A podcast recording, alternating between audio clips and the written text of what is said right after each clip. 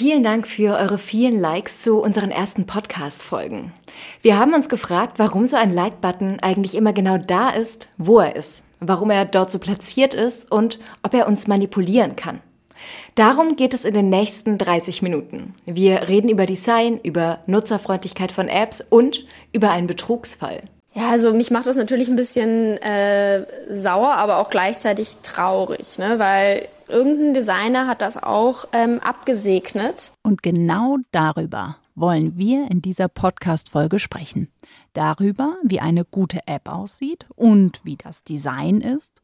Und aber auch, wie das dazu missbraucht werden kann, um uns Nutzer absichtlich zu manipulieren. She likes Tech. She likes Tech der Tech-Podcast von NDR Info und Enjoy. Hi und herzlich willkommen bei unserem Podcast. Ich bin Eva Köhler und ich bin Svea Eckert. Wir sind Tech-Journalistinnen und wir sprechen hier jede Woche mit einer Frau aus der Tech-Branche über ihre Arbeit, über ihr Fachgebiet und über das Frausein. Heute bist du bei uns, Patricia, Patricia Reiners. Hallo. Hallo, vielen Dank für die Einladung. Ich freue mich total, dass ich hier sein darf. Sehr cool. Dankeschön. Patricia, du bist ähm, UX-Designerin, also User Experience, also auf Deutsch Richtig. Benutzerführung. Warst Resident bei Adobe, du hast deinen eigenen Podcast über die Zukunft gemacht, ähm, du hast deine eigene kleine Agentur in Berlin. Mhm. Du hast für Google eine der mobilen Newsseiten entworfen und für Vorwerk die Webseite und das Bedienkonzept für diesen aktuellen Thermomix. Also du bist auf jeden Fall, kurz gesagt, so ein bisschen der aufgehende Stern, ne? Ähm, ja, also nett formuliert, das nehme ich mal als wirklich sehr, sehr nettes Kompliment an. Ähm, bei mir war es so, dass ich auch viele Projekte noch gemacht habe, als ich angestellt war. Also zum Beispiel das Projekt mit Vorwerk und Thermomix das habe ich gemacht, als ich angestellt war in einer Agentur und ähm, war, es war eins der Projekte, das, die ich absolut geliebt habe. Ich bin super passionate äh, für Kochen und die Zukunft und wir haben uns da ganz viel auch mit der Zukunft von Kochen beschäftigt. Also ganz konkret, wie sieht das aus und was sind da für Möglichkeiten da? Unglaublich spannend. Und da geht es natürlich auch nicht einfach nur um ein Interface, sondern man muss ein bisschen weiterdenken und ein bisschen mehr Service Design integrieren, also die komplette Nutzererfahrbarkeit sozusagen. Ich, und, ich, würde genau. voll gerne mit dir am liebsten gleich in ein Beispiel reinsteigen sozusagen. Ich, ich brenne mhm. einfach darauf, dass wir das versuchen, einfach mal konkret zu machen und auch zu fassen. Mhm. Bei dem UX-Design gibt es sozusagen verschiedene Ebenen. Das heißt, man hat sozusagen die Ebene ähm, des Onboardings. Ne? Und danach mhm. kommt die Ebene, okay, wenn der Nutzer die App öffnet, was sieht er auf den ersten Blick? Und dann kommt wieder die Ebene, was sieht er auf den zweiten Blick? Kann man sich das so vorstellen? Also wenn du ähm, zum Beispiel eine App designst, ist es eine Art von Vorgehen, die du machst? Welche Ebenen gibt es? Ja, so ungefähr. Also ähm, klar, man geht so ein bisschen in so Bereiche natürlich, aber oft auch wirklich in Flows, also Szenarien. Und dann geht man den kompletten Flow durch mit Möglichkeiten sozusagen und klickt das auch durch und testet das dann auch mit Nutzern. So funktioniert das meistens. Und damit das am Ende leicht verständlich ist, baut man wie so eine Art Architektur auf. Das sieht dann im Endeffekt aus wie so eine Art Baumdiagramm, kann man sich vorstellen, wo man genau zeigt, wie kommt man von welchem Screen zu welchem und wie sind die auch von der Hierarchieebene sozusagen. Also oberste mit dem Homescreen sozusagen und dann geht man ja tiefer rein in die einzelnen Spannend. Bereiche, damit man einen guten Überblick hat. Spannend. Was ist deine Lieblings-App? Gibt es eine App, wo du sagst, das ist perfekt umgesetzt? Oder da haben sie es gut, da haben sie das genau, was du beschrieben hast, einfach gut gemacht? Hm, ja, meine Apps sind natürlich alle äh, super. Nein. Klar. Ähm, ich muss sagen, ich habe immer wieder Apps, wo ich ähm, sage, irgendeine Kleinigkeit gefällt mir gut, da denke ich mir, wow, da hat mal einer mitgedacht. Das gefällt mir total gut.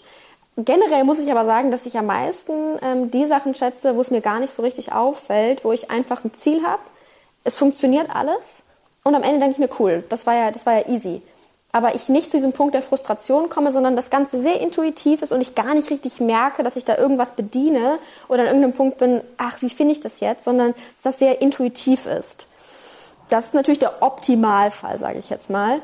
Ähm, und da gibt es einige Apps, die so funktionieren. Also bei mir sind es auch so Navigations-Apps, die mir gut gefallen. Also es kann von Google Maps sein bis auch zu Free Now, diese Taxi-App, ähm, wo sich Leute Gedanken gemacht haben. Also ich erinnere mich noch an den Moment, wo die ähm, wirklich die, sieht man ja auch bei Uber zum Beispiel, ne? also wo man genau sieht, wo ist der Fahrer zum Beispiel.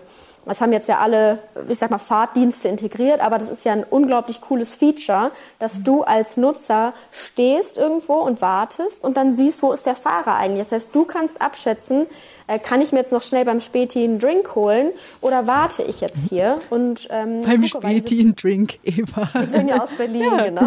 Natürlich, was denn sonst? Eva freut sich. Naja, Eva und Svea und denken an Drinks. Nein, wir denken an Design. Also ja. man, man braucht es ja, ne? Also das, was du gerade beschrieben hast, diesen, diesen Wow-Effekt, diesen Uber hat das das erste Mal anders gemacht. Das ist ja was, was eigentlich gutes UX-Design ausmacht, ne? Wie, Absolut. Wie, wie, wie passiert das? Also vielleicht kannst du mal so bei Null ja. anfangen. Was passiert, wenn du eine App gestaltest? Wie, wie geht das? Also, meistens startet man erstmal und guckt, worum geht's. Das heißt, man startet mit einem Workshop meistens, wo man wirklich auch die einzelnen Parteien, also es können die Leute, die die App designen wollen, Developer, ähm, die Stakeholder, die dafür verantwortlich sind, in einen Raum bringt und wirklich mal konkret sagt, was ist das Ziel, was wollen wir hier erreichen, was sind auch so Business Goals, die wir jetzt haben? Und was für Sachen gibt es denn schon, was wissen wir denn aktuell schon über die App, also was wissen wir schon über den Nutzer, welche Infos haben wir schon. Mhm. Und wenn man das alles hat und einmal guckt, was ist schon da, kann man auch gucken, was braucht man noch. Oft ist das User Research, also indem man konkret sagt, wir haben die und die Fragen. Zum Beispiel, wir wissen gar nicht genau, wie so ein Flow funktioniert, wenn der Nutzer ähm, ein Fahrzeug ruft. Wie funktioniert das? Was braucht der für Informationen? Wie läuft das denn ab? Was, was, was sind denn da für Probleme? Was sind da für Pain Points? Was wünscht er sich denn? Mhm. Und dann würde man konkret User Research machen und das Ganze mal begleiten und gucken, wie sieht das aus? Und das nach der Auswertung kommt man dann auf interessante Erkenntnisse. Und nach der Auswertung merkt man dann zum Beispiel sowas wie, dass äh, Nutzer frustriert sind, wenn sie an der Straße stehen und nicht genau wissen, sind es jetzt zwei Minuten oder sind es dann noch vier Minuten oder wann kommt der jetzt ganz genau oder es verändert sich noch ein bisschen. Und daraus kann man dann so Requirements, also Anforderungen für die App auch ableiten, wo Super. man merkt, okay, da ist ein Problem wie lösen wir das denn? Und dann überlegt man, okay, lass uns doch mal was ausprobieren. Dann hat man verschiedene Möglichkeiten und dann testet man die einfach. Also zum Beispiel, eine Möglichkeit wäre jetzt, man sagt, okay, dann lass dem Nutzer doch Push-Notifications schicken. Minütlich kriegt er ein Update, äh, wo das Auto ist. Oder lass doch in der App so ein kleines Mini-Auto integrieren, wo man genau sieht, wo es auf der, auf der Karte ist zum Beispiel. Na, und dann überlegt man erstmal eine Ideation, also überlegt Lösungen und dann guckt man, was funktioniert eigentlich. Kann A-B-Testing sein oder normales Testing, was auch immer dann da funktioniert. Und dann integriert man solche Feature im Endeffekt. Ne? Also da muss man manchmal auch so ein bisschen out of the box denken, ähm, damit man auf sowas kommt. Also was du gerade beschreibst, ist, wenn ich es jetzt mal zusammenfassen darf, sozusagen die Blaupause für Design Thinking. Richtig? Ja, ich würde gerne dazu ja. noch mehr fragen. Ja, ich finde das, hm, Patricia, ich finde das total, total spannend. Ähm, was mich auch noch interessiert ist, wir haben jetzt so gesprochen ganz viel auch so über Nutzerführung. Gibt es auch so noch so andere Faktoren, also Farbe oder woran ich bei Design ganz oft denke, ist Schriftarten, mhm. ähm, Linien. Also sozusagen, gibt es noch andere Sachen, die für Nutzer was irgendwie attraktiv machen? Mhm. Absolut, also du sprichst da einen guten Punkt an, weil ähm, unabhängig von Features und äh, Funktionen und Anforderungen und so weiter, ist es ja dann im Design ähm, wiederum wichtig, dass man diese Basis versteht. Wie leite ich den Nutzer durch eine Anwendung? Und Leute, die auch Grafikdesign studiert haben, werden viele Dinge da auch wiedererkennen, weil die Regeln, die man da hat, sind im digitalen Design auch sehr ähnlich. Ne? Also da gibt es so bestimmte, ich sag, sag wirklich bestimmte Regeln, die Mach man ähm, einhalten kann. Eins ist zum Beispiel ähm, eine Regel, also Gruppierung. Ne? Also wenn du, äh, wenn du zeigen willst, dass Elemente zusammengehören, gruppier die, das heißt, ordne die näher an zusammen als andere Elemente. Mhm. Erstmal mhm. sehr logisch, sieht man aber leider nicht überall. Noch so eine Regel ist zum Beispiel Hierarchie. Mhm. Also, dass man sagt, ganz konkret, was ist das wichtigste Element auf dieser Seite? Was ist das Wichtigste? Was kommt dann danach? Das heißt, was soll der Nutzer äh, als erstes sehen? Was ist das Ziel dieser Seite im Endeffekt? Das überlegt man sich dann und löst das mit Hierarchie. Kennt man genauso aus dem Printbereich. Ne? Also da hat man ja auch Überschriften, die zuerst gelesen werden sollen, dann sozusagen den Subtext und dann kommt die Copy. Ist jetzt ganz leicht erklärt, aber solche Themen kann man auch super in, in Digitaldesign übernehmen.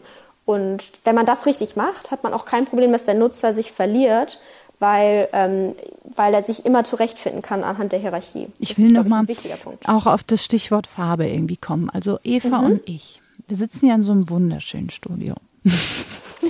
Also darf ich es beschreiben? Ja, du darfst. Also um uns rum. Wir haben vor uns so eine Spinne aus Mikrofon, die okay. ist schwarz. Dann haben wir über uns einen Kronleuchter in orange. orange. Ja, es ist alles orange.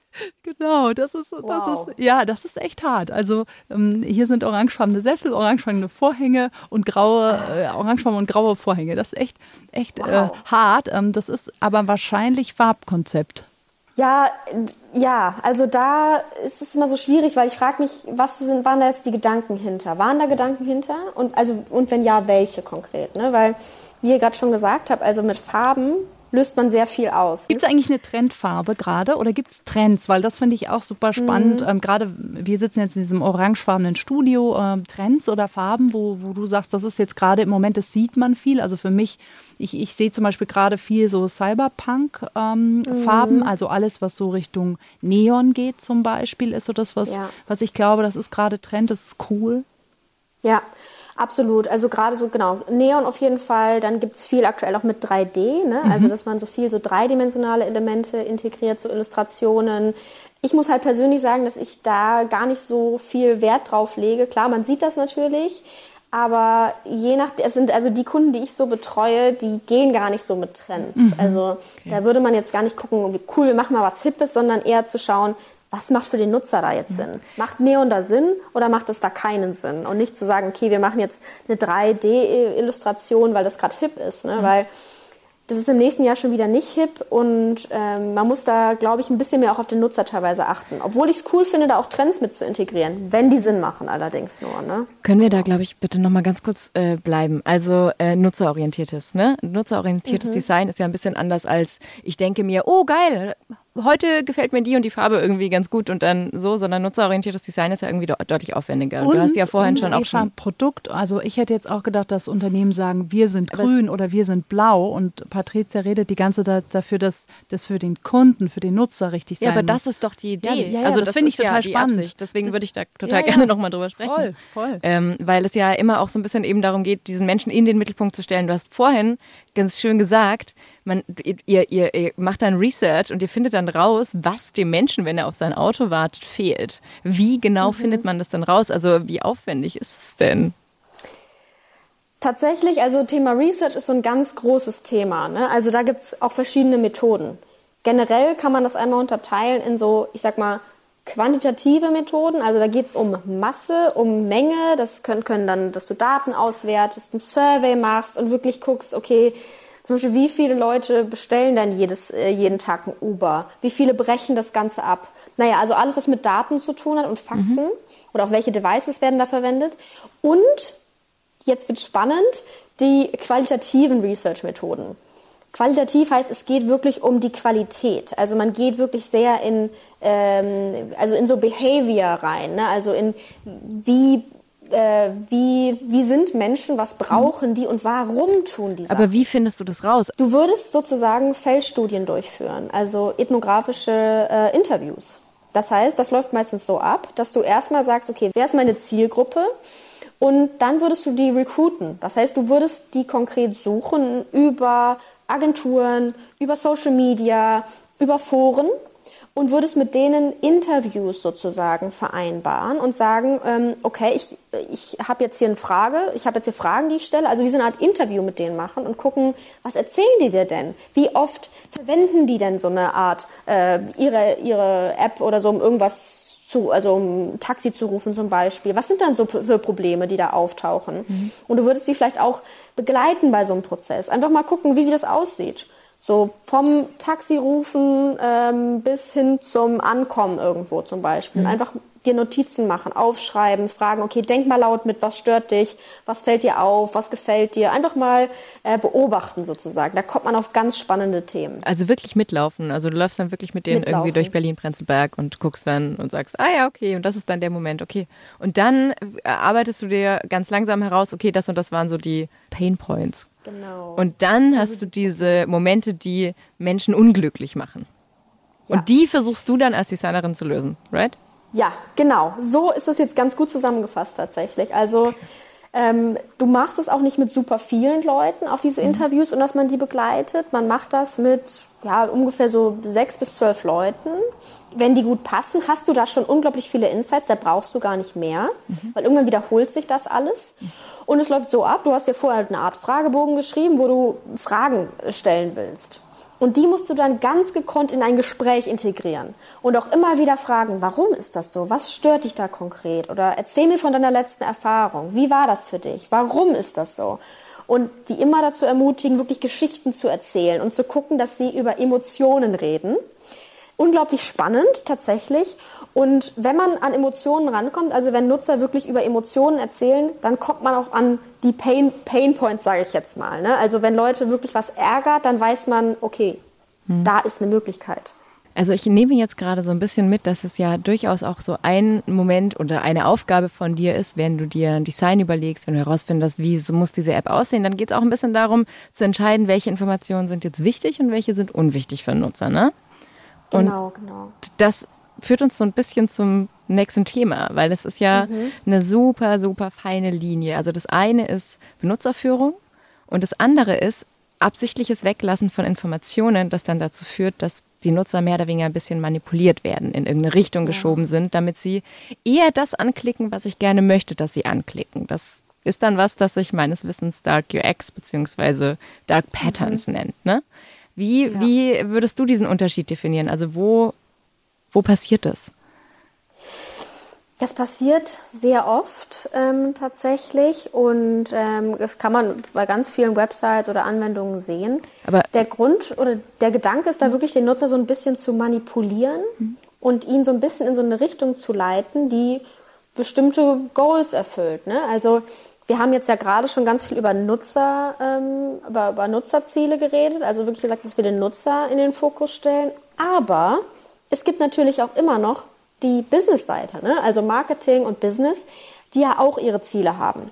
Mhm. Und das muss man im Endeffekt ein bisschen vereinbaren. Und das heißt nicht, dass Business-Ziele und Nutzerziele die gleichen sind. Ne? Also wenn man jetzt wirklich jetzt ein bisschen an den Business-Bereich denkt, dann geht es natürlich auch darum, einfach Geld zu machen und im Endeffekt dazu, den Nutzer dazu zu bringen, relativ viel zu kaufen ähm, relativ schnell abzuschließen und relativ oft wiederzukommen. Ne? Also sag jetzt mal bei einem Online-Shop zum Beispiel. Mhm. Da, ne, das kann sich jeder ja ungefähr denken. Ist jetzt die Frage, ist das auch das Ziel vom Nutzer? Der Nutzer hat ja eigentlich wahrscheinlich eher das Ziel, die Sachen zu kaufen, die er haben will und ähm, das so zu bekommen, wie er möchte, ja, und dann nicht unnötig Geld auszugeben. Aber es ist eher so eine schwimmende Grenze, oder? Also es ist es eindeutig klar zu sagen, das ist jetzt schon Dark Pattern so und irgendwie mhm. wirklich manipulativ und das ist jetzt entweder besonders gutes oder alternativ eben besonders schlechtes Design. Also es kommt ja dann auch so ein bisschen drauf an. Also diese Grenze gibt es nicht, oder? Nee, das ist auf jeden Fall schwimmend. Also es gibt schon so ein paar Sachen, die natürlich über dieser Linie sind. Das ist dann auch ganz klar. Aber generell ist das so ein bisschen Schwimmen. Ich bin ja schon immer so ein bisschen verleitet von diesem ähm, Nutzer, die diese Produkte kauften, kauften auch. Also das mhm. fand ich, das ist ja eine fast perfide Erfindung. Das ist natürlich ein spannender, spannendes Beispiel, weil auf der einen Seite ist es natürlich sehr hilfreich für den Nutzer. Total, weil ja. er denkt sich vielleicht, vielleicht brauche ich das ja auch. Ja, ich habe ein Mikrofon gekauft, ähm, ja. diesen Mikrofonständer, den könnte ich dazu noch passend gebrauchen. Also es, ich glaube ganz eigentlich, wie Eva das gesagt hat, dass die, die Grenze da so ein Stück weit ähm, verschwimmt oder auch fließend ist, ne? zwischen sozusagen, ich, ich helfe dem Nutzer, ich mache es dem irgendwie leicht, aber auch... Mhm. Ähm, ich trick den halt in irgendwas rein und, und bringe ihn irgendwie dazu, einen Kauf ähm, vielleicht auch vorschnell abzuschließen. Das ja. sind dann irgendwie so kleine Hinweise, die dann sagen, hey, das Produkt gucken gerade 300 andere Menschen an. Das nennt man dann zum Beispiel Social Proof. Oder spare 10 Prozent, aber nur in den nächsten drei Stunden. Da geht es dann genau um diesen Zeitdruck, der die Kaufentscheidung beschleunigen soll. Oder es äh, mhm. geht eben noch diese drei Stück auf Lager, beeil dich. Also das ist dann so eine, so eine künstliche Verknappung. Ist das Dark Pattern, also Manipulation? Ja, schon, genau. Also das sind so sind auch diese ganz typischen diese ganz typischen Beispiele und Dark Patterns werden es vor allem dann, ähm, wenn auch ja, also wenn der Nutzer im Endeffekt dazu gebracht wird, Dinge abzuschließen oder ein Hotel zu buchen oder eine Bluse zu kaufen, die er so eigentlich braucht oder nicht will. Und was da natürlich spannend ist, ist, das sind einfach wirklich ganz gute psychologische Tricks, die man da äh, angewandt hat. Ne? Also diese, diese Dringlichkeit, diese Knappheit, die bei Leuten einfach Stress auslöst und denen das Gefühl gibt, wirklich, ähm, sie verpassen da was. Sie, sie können da gerade Geld sparen und sie verpassen das. Das heißt, da werden äh, einfach Menschen dazu gebracht, ja, spontane Käufe zu tun, die sie so eigentlich nicht äh, wollen. Und es macht Menschen sehr impulsiv super für einen Online-Shop, aber für den Nutzer natürlich nicht so optimal.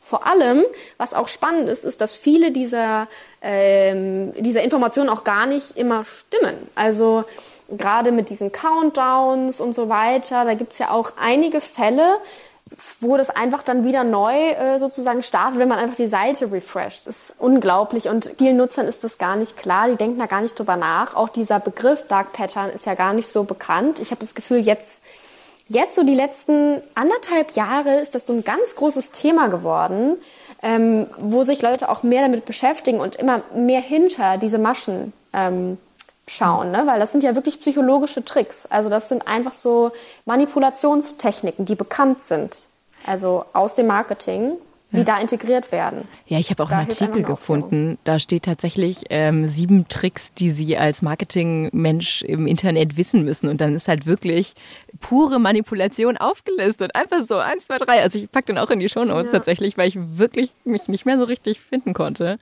Ähm, weil ich es absurd finde, dass es Anleitungen gibt, die genau sowas sagen.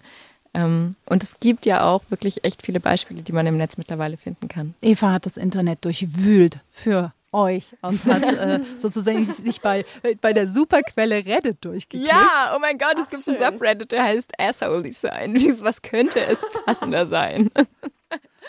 Und jetzt, glaube ich, können wir zu unserem allerletzten Beispiel wechseln. Da geht es um Sportwettenanbieter und ähm, ja, wir sind sehr gespannt, was du sagst. Bei Wetten denke ich immer erst an Casinos, an reiche Menschen, an Hollywood-artige Umgebung und ein bisschen wie im Film Molly's Game.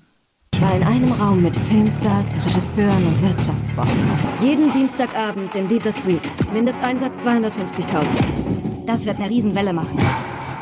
Spielen wir. Es gibt aber natürlich auch die viel weniger elegante Seite. Das sind dann Online-Wetten, bei denen Menschen dann zu Hause sitzen und zu Hause auf dem Telefon oder auf dem, auf dem Rechner irgendwie ihr Geld verspielen.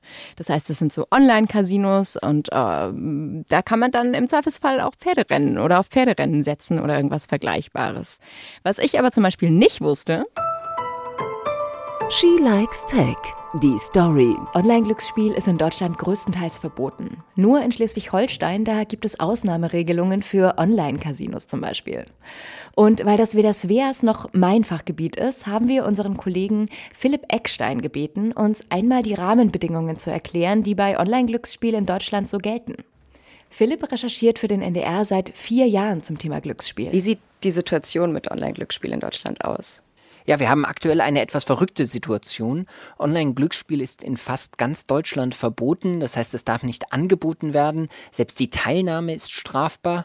Nur in Schleswig-Holstein, da gibt es einige Ausnahmen. Dort haben einige Anbieter eine Lizenz. Aber im Rest ist es eben verboten. Und trotzdem ist es so, dass Online-Casinos in ganz Deutschland um Kundinnen und Kunden werben und von überall ganz einfach um Geld gezockt werden kann.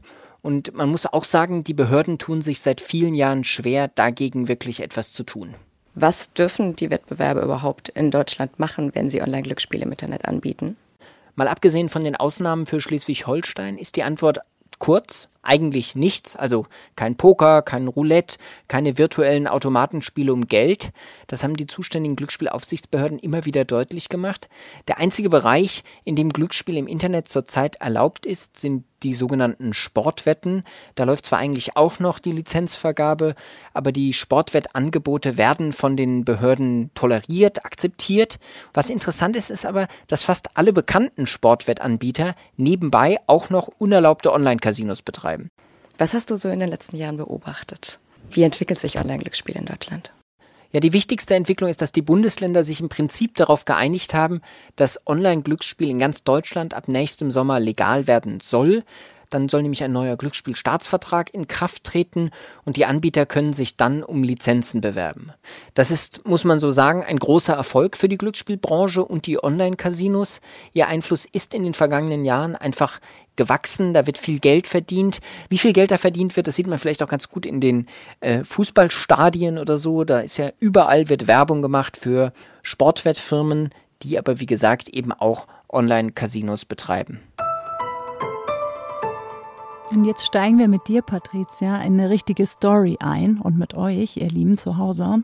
Und zwar über Umwege sind wir bei der Vorbereitung für diese Podcast-Folge auf eine dieser Online-Wettseiten gestoßen und darauf, dass sie mit Hilfe eines Dienstleisters ihre Kunden dazu verleiten will, einfach immer mehr und häufiger zu wetten. Also ich sag nur Dark Pattern, ich höre dir trapsen. Der Dienstleister erzählt auf seiner Webseite in einer Fallstudie relativ klar, was sie gemacht haben. Durch die Anzeige vergangener Wettgewinne wird eine Art positiver Verstärker eingesetzt, der zahlreiche Kunden animiert, neue Wetten zu platzieren. Wenn man sich das dann in der Realität zumindest auf dieser Seite anguckt, dann steht in dieser Fallstudie, wenn ein Mensch auf der Plattform erfolgreich auf ein Pferd gewettet hat, dann wird er jedes Mal, wenn dieses Pferd wieder an einem Rennen teilnimmt, benachrichtigt. Und in dieser Benachrichtigung steht dann Lust auf eine Wette auf deinen früheren Gewinner? Und darunter steht dann, wann er diese Wette gewonnen hat und dann in grünen Buchstaben You won. Also, du hast gewonnen. Patricia, das ist doch erstmal wahrscheinlich ein ganz klassisches Beispiel, oder? So wie man sich so ein Dark Pattern, also so eine Art, ich nenne es mal dunklen Pfad, vorstellt. Unglaublich auf jeden Fall. Ähm, ich frage mich auch, also wie wird er informiert? Ist das über E-Mail oder Push-Meldung? Push-Meldung. Also ja, Notification. Ausstellen. Genau. Hat er die dann, hat er da konkret auch zugesagt, dass er das möchte? Das weiß ich nicht, weil ich äh, habe die App ja nicht installiert, sondern wir haben ja wirklich diese Fallstudie uns angeschaut und in dieser Fallstudie ähm, ist auch nicht, wird nicht klar, also es wird nicht klar, ob das jetzt nur auf der Webseite passiert, also ob das diese mhm. Browser-Benachrichtigungen sind oder ob es tatsächlich App-Benachrichtigungen sind. Weißt du, woran mich das ein bisschen erinnert? An so eine Losbude auf dem Jahrmarkt, wo man diese mhm. riesigen Kuscheltiere gewonnen, gewinnen mhm. konnte und wo ich im Prinzip davor stehe und los um los und los kaufe und wahrscheinlich viele kleine Dinge gewinne, wenn überhaupt, und aber mit großen Augen immer auf den großen Stoffhasen schaue. Ja, und man hat ihn nie gewonnen. Das war so schade. Ja, nur das ist natürlich, hier geht es halt nicht um Stoffphasen am Ende, sondern tatsächlich um Online-Wetten. Ja, und darum, dass es ja auch wirklich ein Potenzial hat, süchtig zu machen. Der Dienstleister, das ist das Spannende an der Sache, der sagt auch relativ klar, was eigentlich das Ziel davon Ziel war es, im richtigen Moment vergangene Wettgewinne einzublenden. Durch die Einflussnahme auf emotionaler Ebene blieben die Kunden eher aktiv und was noch wichtiger ist, bettvertreu. Glaubt man dem Dienstleister, hat die positive Verstärkung geholfen. Dadurch wurde die Abgabe neuer Wetten auf vorherige Wettgewinner um 21 Prozent gesteigert. Das muss man sich mal vorstellen, ne? 21 Prozent sagen die selbst. Unfassbar viel, ja. Oder Patricia? Also da habe ich so als Nutzer, aber auch als Designer halt ganz viele Fragen. Erstmal, ne, wie kommt es zu diesen Notifications? Dann, ähm, was sind das genau für Informationen, die da gezeigt werden? Welche werden da vielleicht auch ausgeblendet? Also wir haben Betfair natürlich ähm, damit auch konfrontiert und ähm, Eva, kannst ganz kurz erzählen, ähm, das war so geil, Eva schreibt eine E-Mail hin, also mit genau diesen Fragen. Ist das nicht manipulativ? Wie hoch haben Sie denn tatsächlich? Warum ist das passiert? So welche Mechanismen? Naja, Ergebnis, ich habe ähm, bei Betfair selbst, glaube ich, vier verschiedene E-Mail-Adressen, inklusive einer, die bei der Lizenzabteilung in den, äh, in, äh, für Europa sozusagen hinterlegt ist, haben wir äh, E-Mails hingeschrieben an vier verschiedene E-Mail-Adressen und ich habe immer nochmal hingeschrieben, weil ich dachte, vielleicht habe ich einen Tippfehler und immer kam zurück, nicht zustellbar. Diese E-Mail-Adresse gibt es oh. nicht, diese E-Mail-Adresse kann im Endeffekt nichts, ähm, keine E-Mails annehmen. Ja. Und dann habe ich, weil ich dachte, naja, vielleicht kann ja der, der diese Fallstudie hochgeladen hat, also dieser Dienstleister, der das anbietet, da weiterhelfen. Und da gab es auch zwei E-Mail-Adressen auf der Seite. Und auch davon hat natürlich eine nicht funktioniert. Die Kunden-E-Mail-Adresse hingegen hat aber jetzt immerhin zurückge... Also da ist die E-Mail zumindest wahrscheinlich eingegangen, weil ich habe eine Bestätigungs-E-Mail bekommen, dass es jetzt ein Ticket beim Kundenservice von mir gibt. Das ist schon mal was. Eva und ich werden der Sache weiter nachgehen gehen. Also es hat auf jeden Fall unser Interesse äh, geweckt und dann machen wir die nächste Folge und dann laden wir dich wieder ein, Patricia. ja, gerne. Ganz kurz ein Disclaimer an der Stelle, den wir nicht vergessen dürfen. Genau, wenn ihr glücksspielsüchtig seid oder wettsüchtig seid, dann gibt es eine kostenlose Beratungshotline von der BZGA. Die Nummer ist 0800 137 2700. Ruft da an, wir verlinken euch das auch definitiv nochmal in den Show Notes. Patricia, was denkst du, wenn du diese Geschichte hörst, die Eva da ausgegraben hast über diese Wettanbieter und die auch so krass eigentlich diese ja so schönen Techniken, über die wir gesprochen haben, ne, von Design, von Nutzererleichterung, wenn du das hörst, ähm, wie das zum Teil auch eingesetzt wird? Ja, also mich macht das natürlich ein bisschen äh, sauer, aber auch gleichzeitig traurig, ne? weil da waren natürlich Menschen, also das haben ja Menschen entschieden, die irgendwann an einem Tisch saßen zusammen und sich gesagt haben, cool, äh, wie machen wir das jetzt ganz konkret? Und irgendein Designer hat das auch ähm, abgesegnet. Und das sind natürlich Sachen, wo ich auch ähm, uns Designer wirklich dann der Pflicht sehe, dass wir sagen, ähm, das machen wir nicht und dann auch argumentieren, warum man das nicht machen soll. Und Branding ist ein wichtiger Bereich und dazu gehört auch, dass man äh, also wirklich Vertrauen aufbaut zu den Nutzern. Und wenn das einmal zerstört ist, wird es schwer. Ich glaube, da leben wir gerade in so einer totalen Umbruchszeit, ne? Oder in ja. so, einer, so einer ganz spannenden Zeit. Drängt mich sozusagen Technik oder drängen mich Algorithmen oder die Menschen, die dahinter stecken, eine bestimmte Richtung sozusagen, dass ich am Ende gar nicht mehr weiß, wollte ich das neue Auto jetzt kaufen oder wollte ich das Foto von meinem Mittagessen jetzt heute hochladen?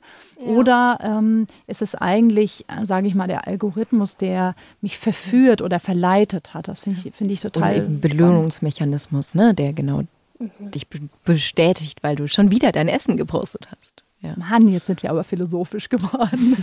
aber da, da wird es halt richtig spannend. Ne? Also wenn du danach noch nicht mal merkst, dass du es nicht wolltest, sondern erst viel, viel später oder du es nie wirklich merkst, aber eigentlich tut es dir nicht gut. Soweit ist, denken aber zum Glück viele noch gar nicht, was gut ist. Das wird spannend, sag ich, ja, obwohl, Jahre. Wir kommen da schon wieder hin, so in dieses, ähm, die Zukunft ist eigentlich jetzt. Sie ist nur nicht überall schon ausgespielt. Ja. Mhm. Ganz genau das. Ich glaube, wir haben mit dir über ganz viele Dinge gesprochen. Wir haben über die Zukunft geredet, wir über kennen die Höhen, Perspektive. Über die Untiefen. Deswegen haben wir jetzt noch eine einzige Frage an dich. Hast du einen Pick der Woche für uns? Ja, tatsächlich. Eine Sache, die ich ganz interessant fand, die habe ich neulich gefunden. Und zwar ist das eine AR-App, die heißt Wi-Fi AR. Die fand ich total cool. Die gibt es aktuell leider nur für Android. Aber dort kannst du ähm, mit AR sehen, äh, wo das Wi-Fi gut ist und wo es schlecht ist. Das Witzig. Nicht unglaublich. Also es funktioniert auch echt gut. Ähm, kann ich nur einfach mal empfehlen, das zu testen. Ähm, AR ist ja so ein Thema, wo ich super, äh, also auch super passioniert für bin und da aktuell auch viele Projekte habe. Deshalb bin ich immer so sehr auf der Suche nach coolen äh, Use Cases oder auch coolen Produkten, die es aktuell gibt und teste die immer ganz gerne. Und das war jetzt eine Sache, die ich wirklich mal spannend fand. Sehr cool. Werden wir ausprobieren. Ja. Liebe Patricia, vielen, vielen Dank, dass du da warst. Es war wirklich eine spannende Reise. Ja. Und ähm, wir freuen uns, wenn wir dich irgendwann mal wieder einladen. Klar. Danke okay. dir. Danke dir. Super, Tschüss. Bis dann. Tschüssi. Ciao. Eva, Dein Fazit, wie war's? Ich fand es total spannend. Also ich ähm, fand es wahnsinnig spannend zu erfahren, wie ja, wie so die Herangehensweise ist. Also dass die Herangehensweise an so einen App-Design tatsächlich viel weniger ist, zu fragen, was brauchen wir als Marke, sondern eben es immer eine Mischung ist und du eigentlich erstmal rausgehst und Leute begleitest, während sie ein Taxi rufen und mitschreibst, wie die sich verhalten, während sie ein Taxi rufen. Das fand ich tatsächlich wahnsinnig spannend, wie viel Research-Aufwand da dahinter steckt. Ich glaube, wenn sowas so richtig gut gemacht ist, dann ist das auch so. Also die, die Lösung vom Nutzer her gedacht. Ich ja. glaube, das war's. Schön, dass ihr uns zugehört habt. Die wichtigsten Links findet ihr wie immer in den Show Notes. Und wenn ihr Fragen habt, dann schreibt uns einfach. Ihr findet uns auf Twitter. Ihr könnt einfach den NDR Info Twitter-Account anschreiben oder ihr schreibt uns eine E-Mail. Und hinterlasst uns gerne fünf Sternchen in allen Podcast-Stores dieser Welt. Wenn ihr selbst Expertin seid, dann schreibt uns, sagt uns Bescheid, wenn ihr Expertinnen kennt und sagt uns, mit wem wir sonst noch so alles sprechen können. Deswegen jetzt erstmal bis zum nächsten Mal. Macht's gut. Tschüss. Tschüss. She likes Tech. Der Tech-Podcast von NDR Info und Enjoy.